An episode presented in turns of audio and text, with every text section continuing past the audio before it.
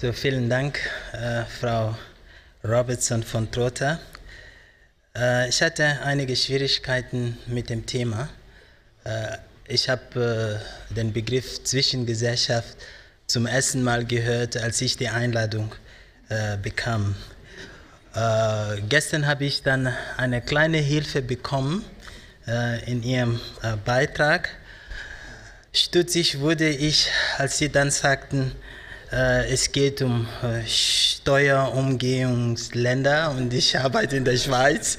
Da hatte ich ein schlechtes Gewissen. Äh, und dann auch, weil ich meinen Beitrag so konzipiert habe, dass ich Ihnen als ein Begriffsumgehungsmenschen erscheinen werde. Denn ich will nicht über äh, das Thema zwischen Tradition und Moderne äh, sprechen, sondern über das Thema äh, zwischen Tradition und Globalisierung äh, sprechen.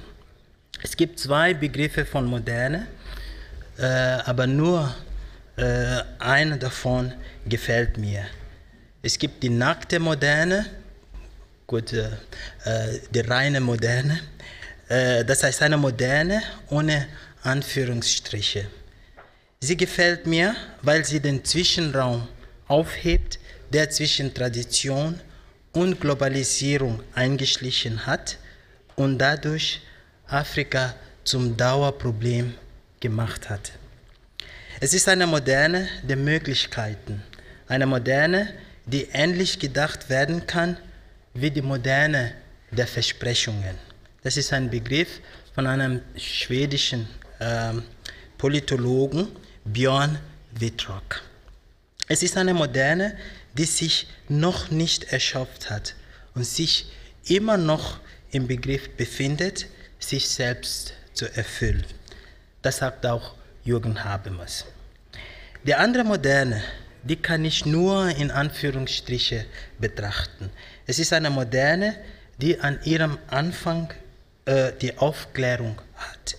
Es ist eine moderne, welche die Zukunft, um es mit einem deutschen Soziologen Peter Wagner zu sagen, zum sozialen Projekt erklärt hat.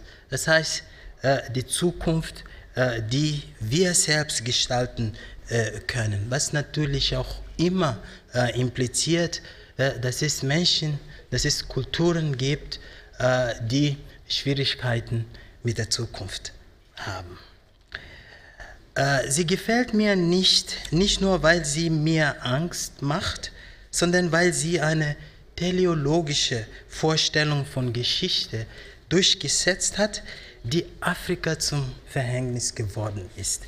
Durch ihre Überzeugung, wonach Europa ausgerufen worden ist, die Welt und alle ihre Kulturen untertan zu machen, hat dieser moderne, die afrikanische Geschichte zu einer Fußnote degradiert, welche ihr Dasein in den Zwischenräumen einer großen Erzählung fristet.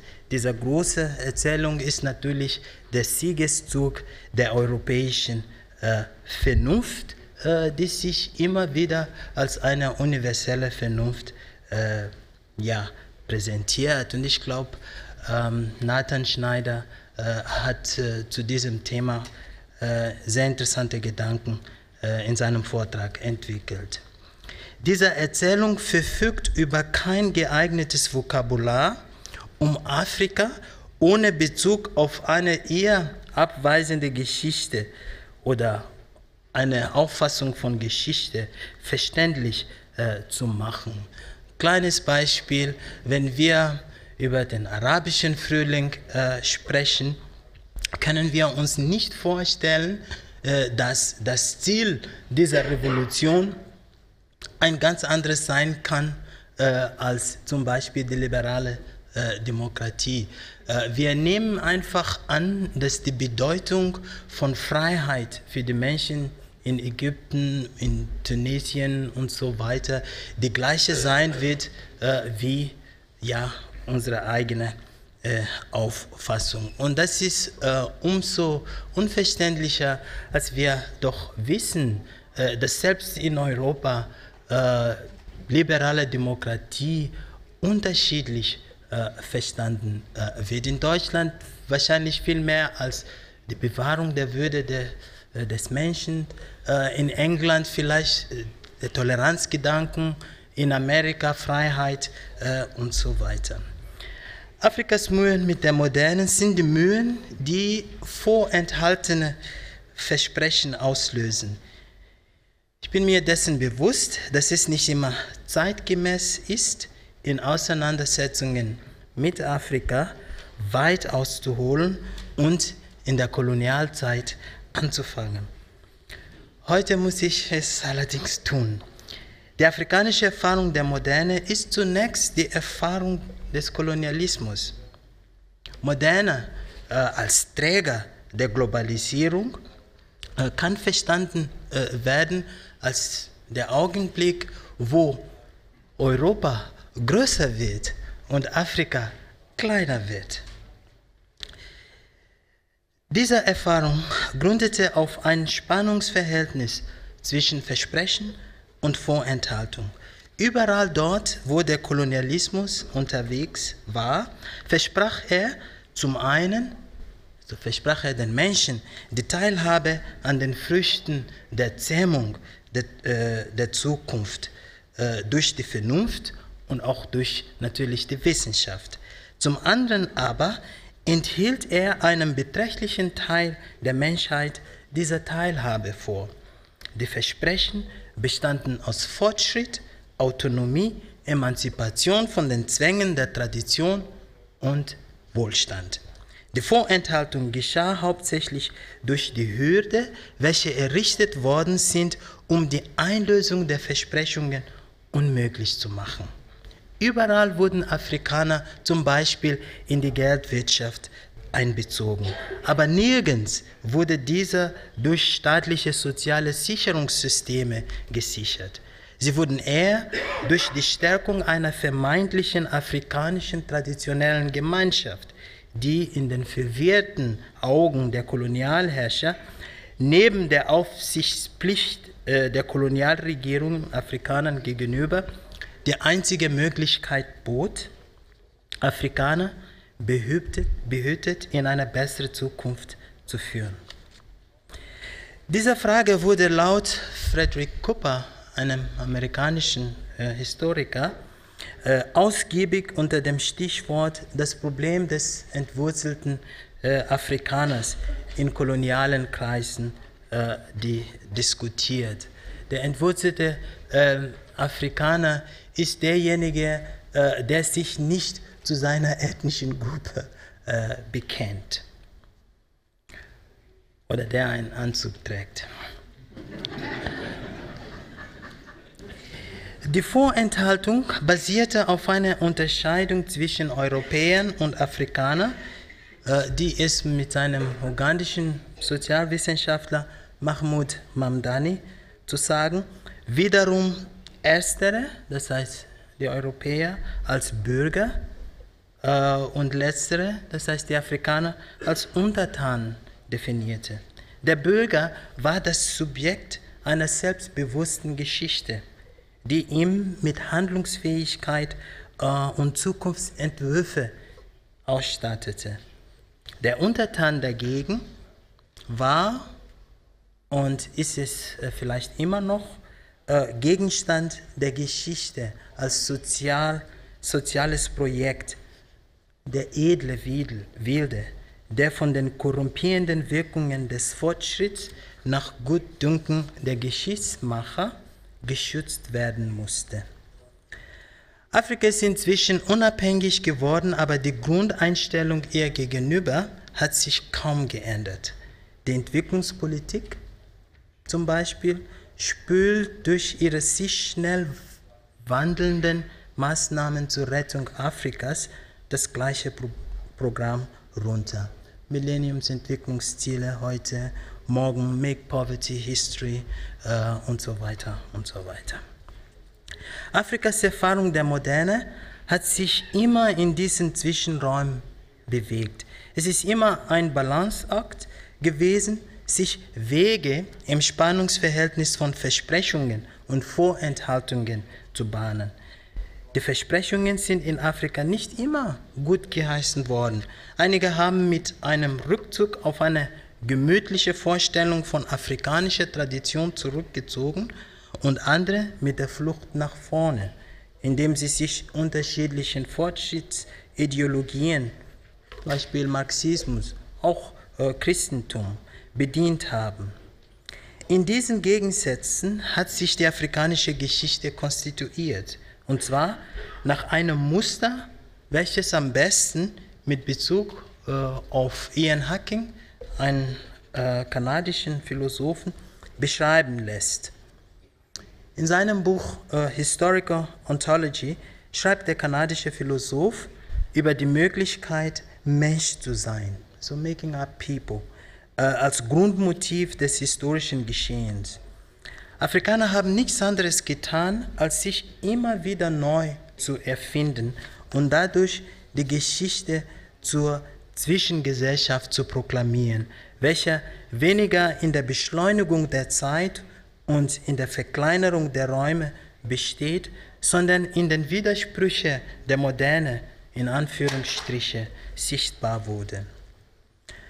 Man darf es natürlich nicht übertreiben. Jean-Paul Sartre mag recht gehabt haben, als er die Mitglieder der Bewegung äh, der Negritude äh, in Afrika, das war eine Bewegung in den 50er äh, Jahren in Afrika von Intellektuellen, die sich zu ihrer afrikanischen Kultur und zu ihrer Hautfarbe bekannt haben.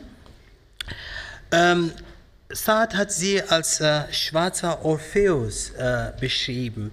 Äh, auch äh, sie komponierten äh, in ihrer Dichtung Töne, äh, die von ihren Henkern weder verstanden noch geschätzt wurden. Gleichwohl darf man die Ansicht durchaus vertreten, wonach Afrikas Mühe mit der Moderne den Rahmen der Zwischengesellschaft absteckt, welche heute immer sichtbarer und deswegen wahrnehmbarer wird. In meiner langjährigen Auseinandersetzung mit Afrika, wissenschaftlich natürlich, habe ich gelernt, Widerstand, Widerstand gegen eine Vorstellung von Afrika-Studien äh, zu leisten, die von der Überzeugung geprägt ist, Afrika-Forschung sei die Suche nach Lösungen für afrikanische äh, Probleme. Das heißt, Afrika fit für die Moderne zu machen. Dieser Widerstand hat mir geholfen, den Sinn der Sozialwissenschaft nicht in der Suche nach Problemlösungen zu finden, sondern ähnlich wie einst äh, von Hans-Georg Gadamer, einem deutschen äh, Philosophen, mit Bezug auf die allgemeine Philosophie treffend gesagt, in der Formulierung der Probleme, für die es in der Welt ausreichende Lösungen vorhanden äh, sind. Äh, ich weiß, dass ich mich mit einer solchen Auffassung von Wissenschaft möglicherweise äh, mich als Wissenschaftler äh, überflüssig mache. Aber solange die Universität Basel äh, mich beschäftigt, äh, Afrikas Mühe mit der Moderne sind die Mühen, die wir alle haben sollten, die uns mit der Möglichkeit einer wahrhaftigen Beschreibung der Welt befassen. Jack Goody, das ist ein äh, britischer Ethnologe, hat dieses Problem sehr prägnant äh, in seinem Buch äh, The, The Theft of History gegen die Moderne zum Ausdruck gebracht. Die stark ausgeprägte westliche Neigung dazu, Urheberrechte auf die Moderne zu beanspruchen, hätte Jack Goodys Ansicht nach zu der Unzulänglichkeit moderner Begrifflichkeit geführt, andere kulturelle Wirklichkeiten zu beschreiben. Die Überzeugung, dass zentrale menschliche Gefühle äh, wie die Liebe zum Beispiel, ja, Rosamunde Pilcher, Inge Lindström äh, und so weiter, dass die Liebe Beschäftigungen wie die Landwirtschaft, Werte wie Demokratie und so weiter deswegen europäisch sein, nur weil sie in Europa im Kontext der Aufklärung und der Moderne genauer ausformuliert wurden, schränkte die Fähigkeit dieser Begriffe ein und die ihrer Urheber die Erfahrungen und Erlebnisse anderen Kulturen mit diesen Dingen zu beschreiben und so die menschliche Erfahrung äh, zu äh, erweitern. Vor diesem Hintergrund muss der Anspruch auf Universalismus, der im Rahmen der Moderne in Anführungsstriche immer wieder erhoben wurde, mit Skepsis betrachtet werden, da er immer auf die Abweisung von anderen Erfahrungen basiert. Das Chaos, das uns immer wieder begegnet, wenn wir Richtung Afrika blicken, ist ein Ergebnis der Unzulänglichkeit unserer Begrifflichkeit, äh, europäische Erfahrungen in lokale Sprachen zu übersetzen. Aber wie Kwasi Uredo, das ist ein äh, ghanaischer Philosoph, äh, in Anlehnung an Ludwig Wittgenstein zu bedenken gibt, stellt die Unfähigkeit, Dinge zu übersetzen, nicht das Ende der Reflexion dar, sondern ihren Anfang. Wir verstehen oder wir fangen ähm, zu verstehen an, äh, wenn wir in der Lage sind, die Grenzen anzuerkennen, an denen unsere Begrifflichkeit stößt. Die Beschäftigung mit Afrika führt uns diese Grenzen immer wieder vor. Es ist nicht das, das Spannungsverhältnis von Tradition und Moderne, in Anführungsstrichen. Tradition und Moderne, das sind die Begriffe, bei denen sich die Moderne zu Hause fühlt, wenn sie sich über Afrika Gedanken macht. Es ist vielmehr das Verhältnis von Wirklichkeit und Möglichkeit. Die Moderne hat sich selbst kastriert, indem sie sich auf die Illusion eingelassen hat, die Zukunft begrifflich zähmen zu können. Afrika befreit äh, die Moderne, würde ich jetzt mal behaupten, indem sie anstelle einer teleologischen Auffassung der Geschichte zu bedenken gibt, dass sich unsere Existenz am seidenen Faden der Kontingenz konstituiert. Nicht die Zähmung der Geschichte und der Zukunft ist die Antwort auf diese Situation, sondern die Zuversicht, welche immer größer wird, wenn man sich von Übermut befreit. Vielen Dank.